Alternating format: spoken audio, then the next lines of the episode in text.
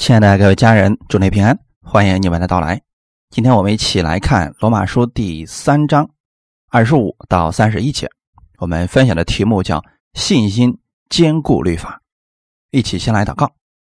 亲爱的天父，我们感谢赞美你，感谢你将我们聚集在你的话语面前。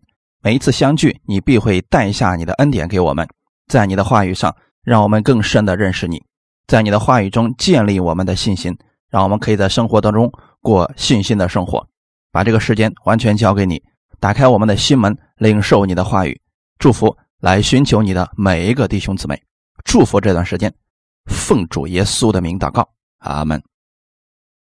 罗马书第三章二十五到三十一节，神设立耶稣做挽回祭，是凭着耶稣的血，借着人的信，要显明神的义，因为他用忍耐的心宽容人先时所犯的罪。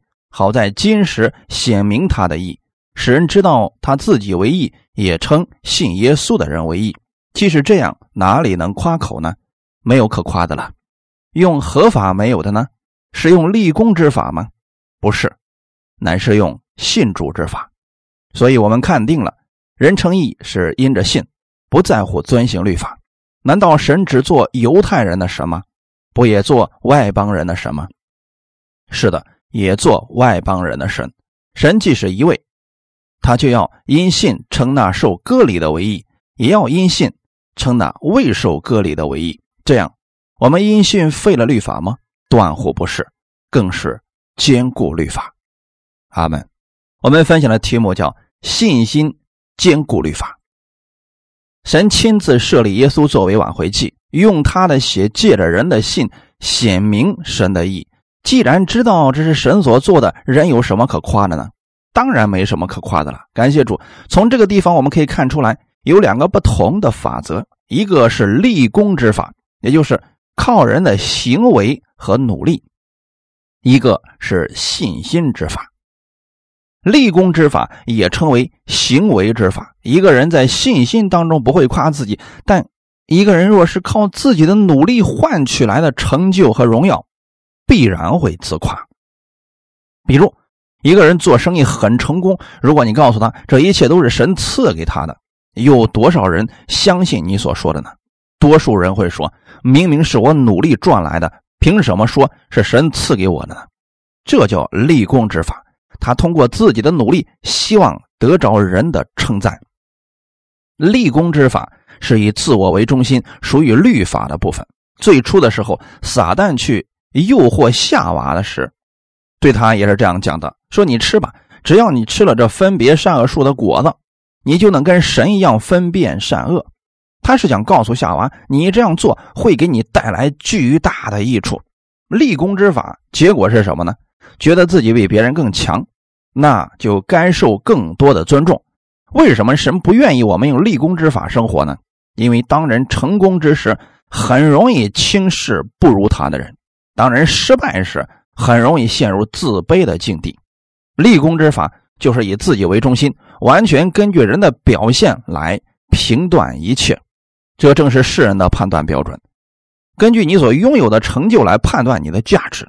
在起初的时候，神为什么不让亚当和夏娃吃分别善恶树上的果子呢？这果子到底有什么不一样之处呢？其实这果子本身没有什么问题，就像律法一样。律法是公义的，是圣洁的，律法本身没有任何问题。但是，当人触犯了律法时，人就要受惩罚了。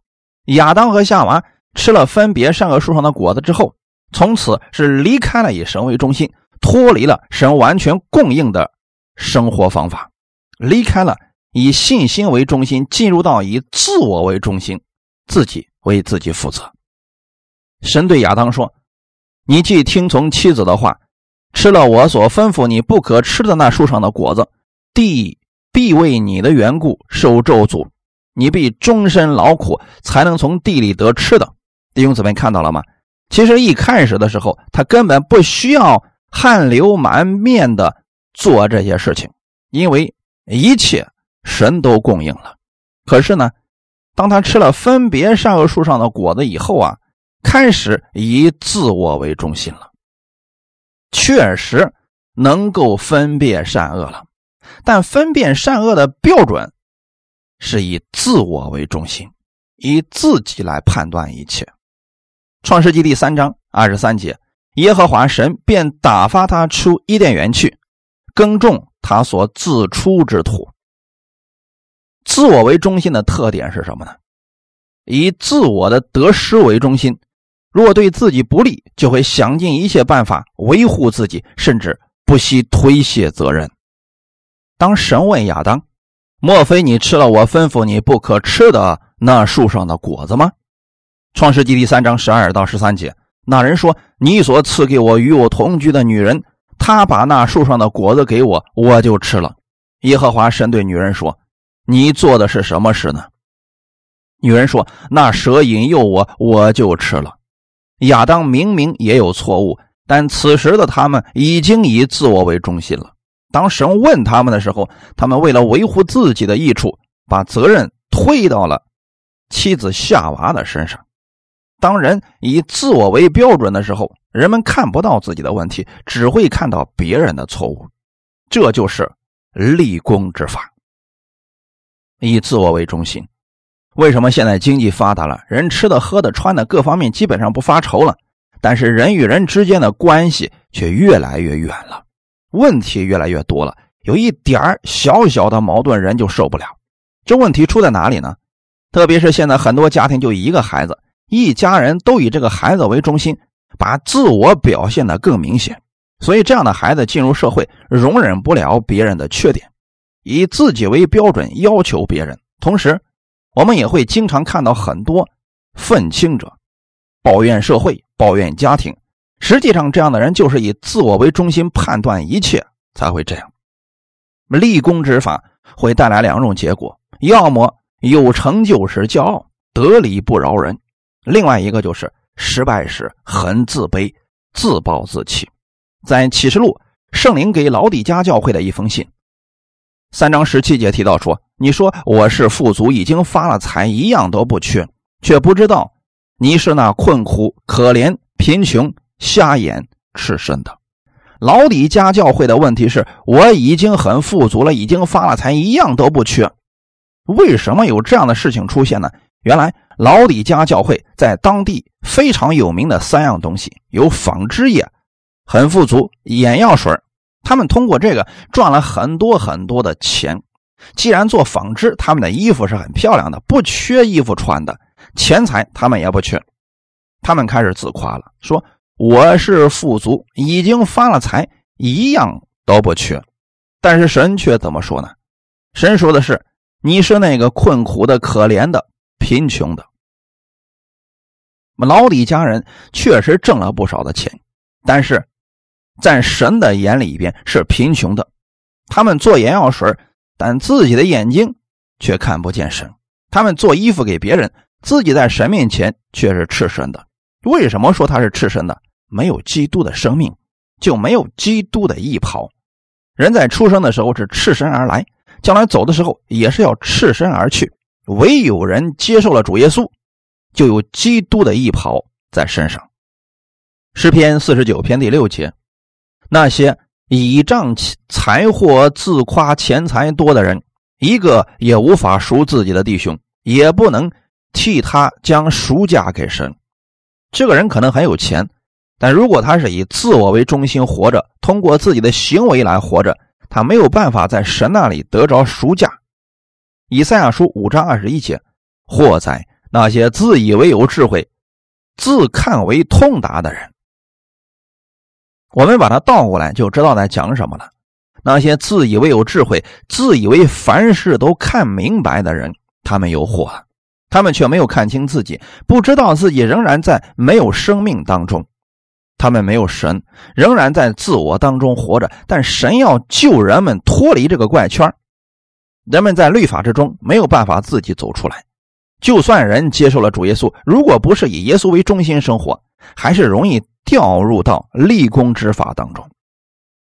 刚才我们提到了是那些不信的，本身在立功之法当中活着。很多人说人活一口气嘛，他们追求名誉啊、地位啊、金钱，因为他们没有神，这很正常。但是在信的人里边，很多人对神有误解，活在律法之下，仍然想通过自己的好行为，想通过自己的善行来换取神的祝福。比如有些人说：“我每天都祷告十个小时以上，神就赐福给我了。”不是说不要多祷告，不是这个意思。意思是，无论你祷告多与少，你不能说我已经祷告了十个小时了，所以你必须会赐福给我。因为在圣经当中，祝福是神白白赐给我们的，不是立功之法赚来的，不是人为神做事表现好以后才会得着祝福，是借着耶稣所成之功已经得着了。神让耶稣作为挽回祭，借着人的信就得着了，一切以信心为中心，这就是。信心的法则，感谢主。我们重点会分享信心的法则。当人在信心当中的时候，不会夸自己，因为他相信圣经上所说的话。他夸的唯有耶稣基督。在格林多前书第一章三十一节，夸口的当指着主夸口。为什么人不该自夸呢？因为人所有的一切是神所赐的。信徒所得的恩典是耶稣基督用他的生命、用他的血给我们换回来的。当我们还滑向死亡之地，还在律法之下，在咒诅当中，但因为耶稣基督愿意把我们从律法下救出来，使我们领受他的祝福。当人明白这一切以后，在神面前不会夸自己有多厉害，不会夸自己有多少的善行，因为在基督的救恩面前，所有的人都是领受者。既然是灵受的，自然就不会夸口了。格林多前书四章六到七节，弟兄们，我为你们的缘故，拿这些事转比自己和亚波罗，叫他们效法我们，不可过于圣经所记，免得你们自高自大，贵重这个，轻看那个，使你们与人不同的是谁呢？你有什么不是灵兽的呢？若是灵兽的，为何自夸，仿佛不是灵兽的呢？当人知道自己的一切是神白白所赐的，就会在主面前谦卑下来。这就是信主之法。人会坦然的承认，他的生命是神赐给的，健康是神赐下的，产业是神赐下的。无论生意做的多大，人际关系多好，都是神赐下的智慧和聪明。这样的人才会把荣耀归给神。这是信心的法则。这样的人常常活在感恩之中。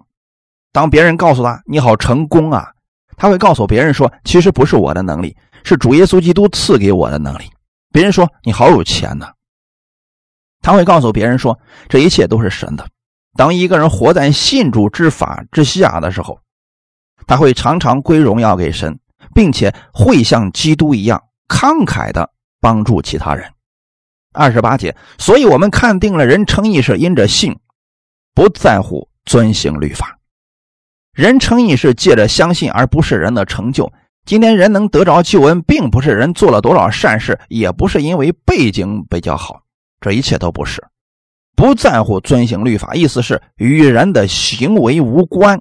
这是神所赐的恩典，基督的恩典在律法之外显明出来的。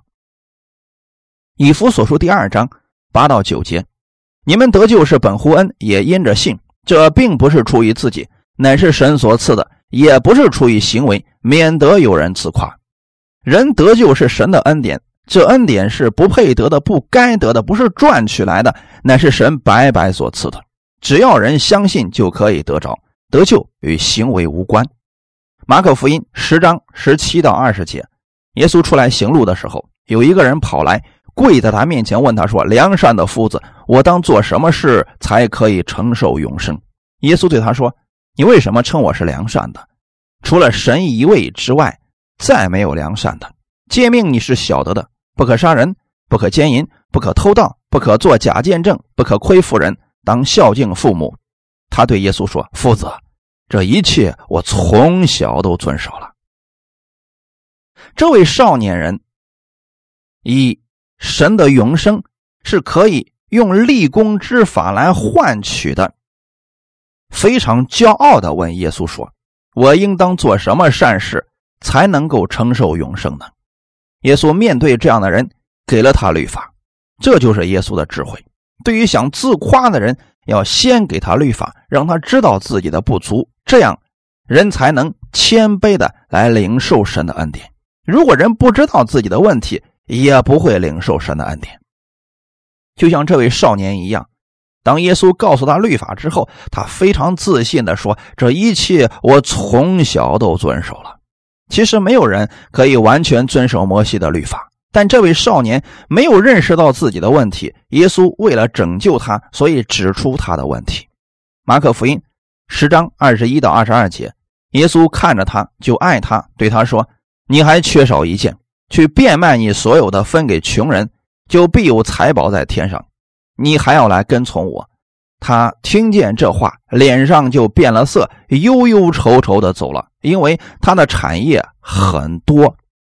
面对少年人的骄傲，耶稣没有打击他，也没有定罪他。耶稣很爱他，也希望他追求生命。所以说，你还缺少一件。其实，所有人在律法面前永远都是缺少一件，没有人可以完全遵守律法，这是一生不能违背的律。当耶稣说：“把你的一切变卖分给穷人，就有财宝在天上。”你还要来跟从我。这位少年人舍不得最在乎的东西，所以忧愁的离开了。看到了吗？如果说少年人真如他所说的遵守了一切的律法，那么他应该有这样的爱心的，因为律法的总结就是尽力的爱神，尽力的爱人。在实际运用律法的时候，这位少年人却不愿意了。可见他的遵守不过是心里愿意罢了，实际上根本就做不到的。没有任何人可以靠立功之法拯救自己，没有办法通过好行为得着救恩，唯独靠信心之法，就是相信主耶稣在十字架上所成就的义，相信耶稣基督的义在人的身上，这样的义是永恒的，是永远不改变的。作为基督徒，当别人不停的打击你、毁谤你、排挤你的时候，说你的能力非常糟糕，说没有人爱你的时候，要对自己讲。神的意还在我身上，主耶稣还是爱我的。就算这个世界上没有人爱我，我的主也不会丢弃我的。神爱我们，不是根据我们的好行为，乃是因着我们相信他。有的人很有才干，也取得了惊人的成就，但是不代表他在各方面都是完美的，不代表他在神的眼里边就是艺人。今天唯有靠着相信耶稣基督的义，才能坦然无惧地站在神的面前。这就叫信主之法，是凭着信心得着救恩，凭着信心领受神的祝福。创世纪十五章第六节，亚伯兰信耶和华，耶和华就以此为他的义。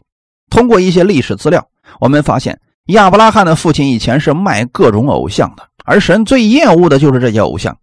亚伯拉罕很小的时候，可能就与这些偶像混在一块玩，神没有说亚伯拉罕呀。你天天待在这些偶像堆里边，你从头到脚全身都沾满了偶像的邪气了。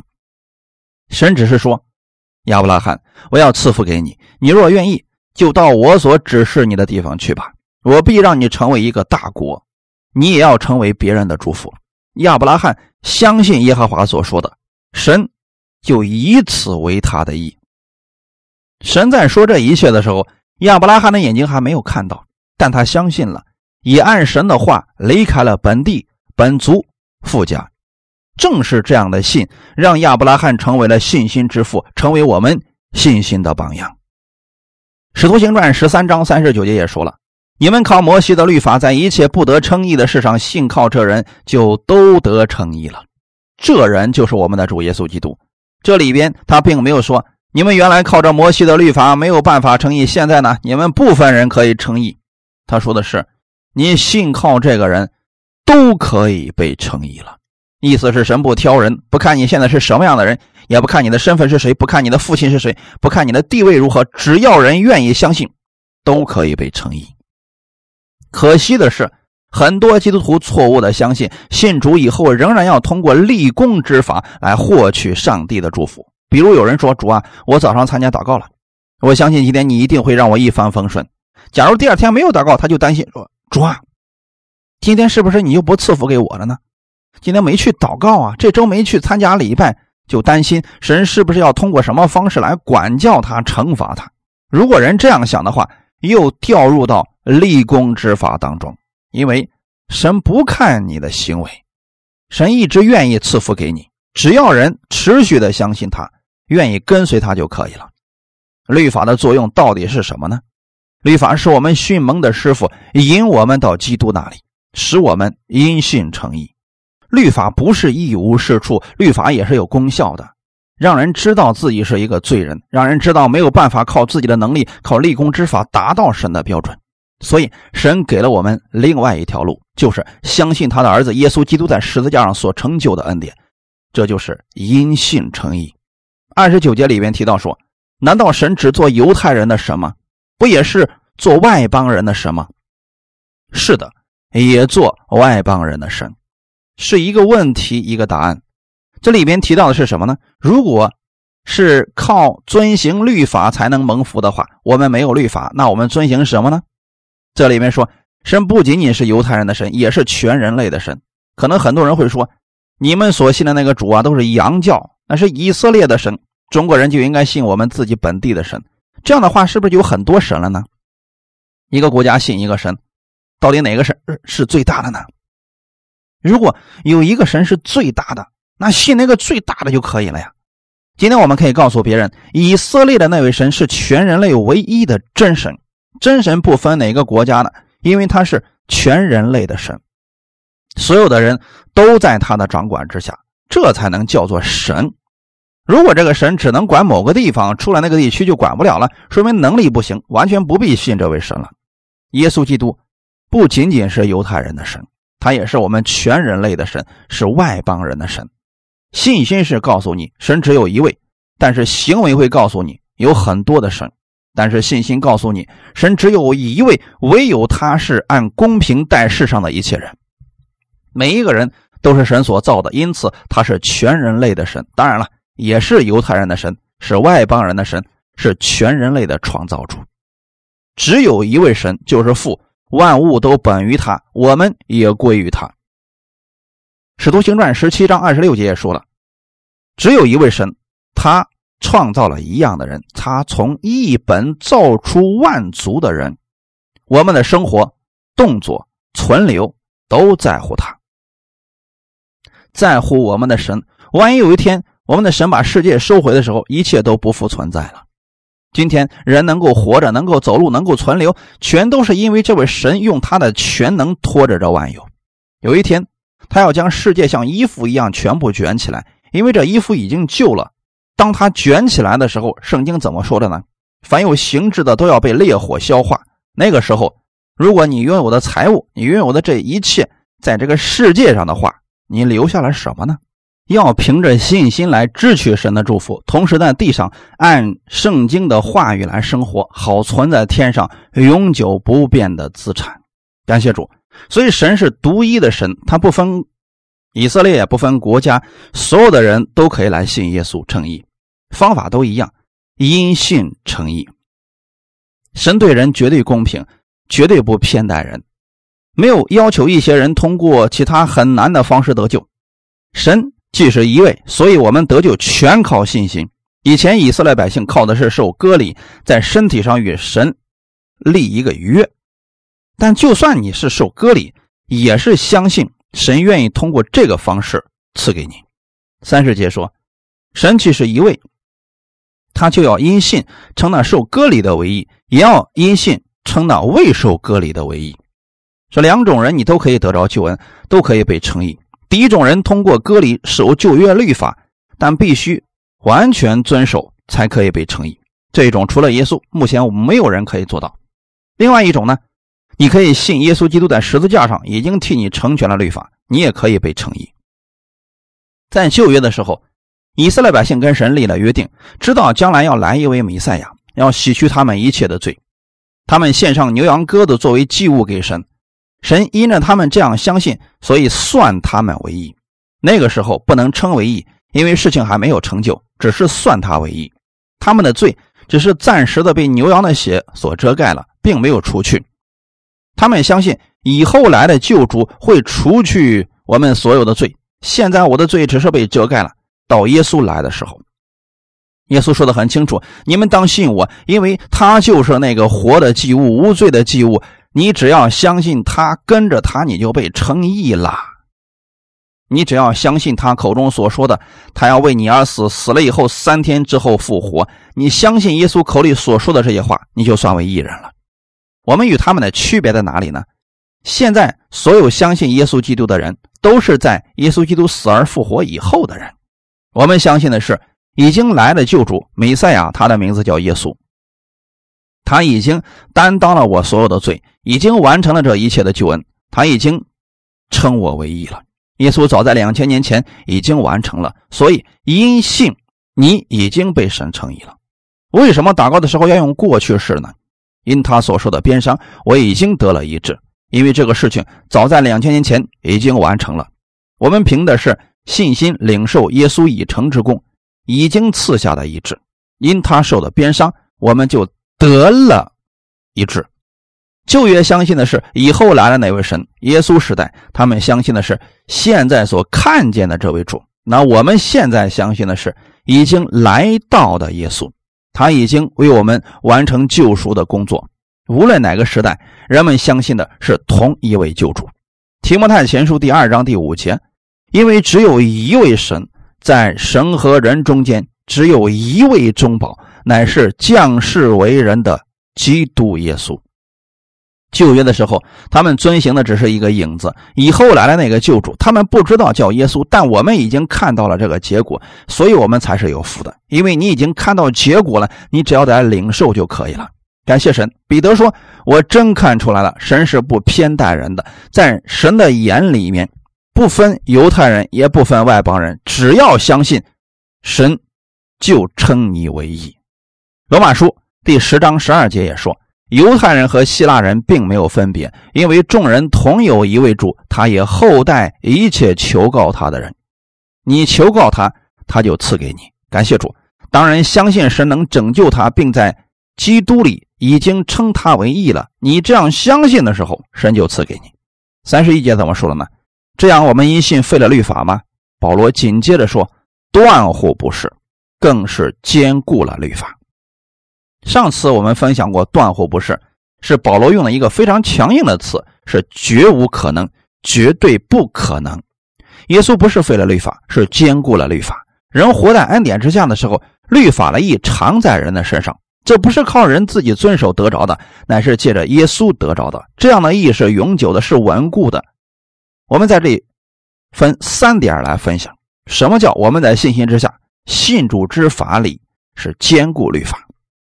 第一，因为人相信耶稣基督已经成全了律法，耶稣在世上达到了神的标准，神律法里面所需要的一切的公义、一切的圣洁、一切的要求，耶稣都达到了。而且呢，他没有违背神的话语，他是神眼中理想的祭物，是最完美的遵行者。因此，他成全了律法上一切要求的时候，相信的人就得着了耶稣所做的这一切。那么，耶稣做了什么呢？他不仅仅满足了律法上的要求，不犯罪。这点耶稣绝对做到了，但如果仅仅耶稣没有触犯律法，那他也只能拯救他自己，因为他是无罪的，他愿意代替我们的罪而死，为我们的义从死里复活，这就与我们每一个人都有关系了。我们相信耶稣的时候，就披上了基督的衣袍；当我们相信耶稣为我们的罪流出宝血的时候，我们所有的罪就已经被洁净了，在神的眼里面。我们被称义了，被神接纳了，人活在基督的爱里，在神的供应当中，这是好的无比的。马太福音五章十七节说：“莫想我来要废掉律法和先知，我来不是要废掉，乃是要成全。”弟兄姊妹，耶稣来了，是成全了律法，兼顾了律法。我们在恩典之下，不是废掉律法，是支持律法，是兼顾了律法。是基督的爱完全了律法。第二点，人承认自己是罪人，需要耶稣的成全。怎么样兼顾的呢？知道我们没有办法靠自己的能力，无法遵守所有的律法，所以人需要来到耶稣面前，让圣灵加给人力量，胜过各样的问题。信主之后，如何才能胜过罪呢？这就需要从主耶稣而来的力量和爱。在他的爱里，我们可以胜过罪，胜过各样的坏习惯。人要把焦点放在耶稣以及他在十字架上所成之功上。当人的眼目定睛在基督身上的时候，不知不觉中就发生了改变。律法有一个作用，就是把人带到基督的面前，使人因信称义。因为律法无法使人称义，也没有办法给人力量胜过罪，但耶稣完全有能力使人胜过罪，因为他已经胜过了世界，已经胜过了疾病和死亡。所以我们要相信的是，当我们凭着信心依靠基督的恩典而生活时，我们就可以活出基督的样式。这便是兼顾了律法。加拉太书第三章二十二节，但。圣经把众人都圈在罪里，时所应许的福因信耶稣基督归给那信的人。我们所得着的这一切的福分，都是信耶稣基督而得的。因此，人胜过罪的能力也是在主耶稣基督的身上。当人目光放在主耶稣身上的时候，就会领受从基督而来的福分，这是神白白所赐的。第三点，爱完全了律法。罗马书十三章八到十节。凡事都不可亏欠人，唯有彼此相爱，要常以为亏欠。因为爱人的就完全了律法，像那不可杀人、不可奸淫、不可偷盗、不可贪婪，或有别的诫命，都包在“爱人如己”这一句话之内了。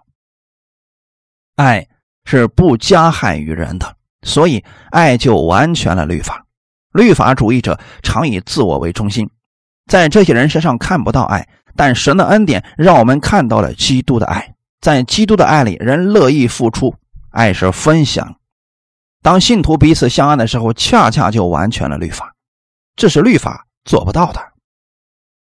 在恩典之下，人服侍神，不是因为必须服侍神才赐福，乃是人被基督的爱所激励，是愿意这样去服侍，这是从爱中所产生的力量。这样的力量是持久的，会带出基督的荣耀。人不是靠着好行为来获取神的意，乃是知道基督的意在我们身上。我们现在不是为自己而活，乃是基督在我们里面活着。当我们活着是为了基督的时候，人的行为自然就会改变，因为知道自己的身份是尊贵的，是神所喜悦的，每天都会在服侍中经历神的奇妙和恩典。就拿读经来说，不是我们不看圣经，神就不高兴，而是因为觉得我们在圣经上看到基督的话语，信心充满，喜乐充满，满有盼望。弟兄姊妹，是基督的爱在激励着我们往前走，是基督的爱激励着我们去服侍，是基督的爱激励着我们彼此相爱，也是基督的爱让我们活出不一样的人生。每一次默想基督在十字架上所做之功。我们心里充满感恩，充满力量。他如此爱我们，我们被他的爱充满，就乐意分享这份爱。这样，恰恰就完全了律法。爱是超越律法的，高于律法的。我们一起祷告：天父，我们所得的这一切的救恩，一切的祝福，不是靠立功之法，不是我们行为好，乃是你所赐的。你愿意把这样的福分赐给我们，让我们在世上活出基督的样式。那是蒙福的样式，也是世人羡慕的样式。谢谢你保守这样一段时间，在这个时间当中，让我们回归信心，从基督的话语中领取力量。我们凭着信心过每一天的生活，在信心中期待美好的事情发生。我们是一群有福的人。耶稣基督是我们一切祝福的源头。我们相信你必会赐福我们手中所做的，让我们经历你的美好，荣耀都归给你。奉主耶稣基督的名祷告。阿门。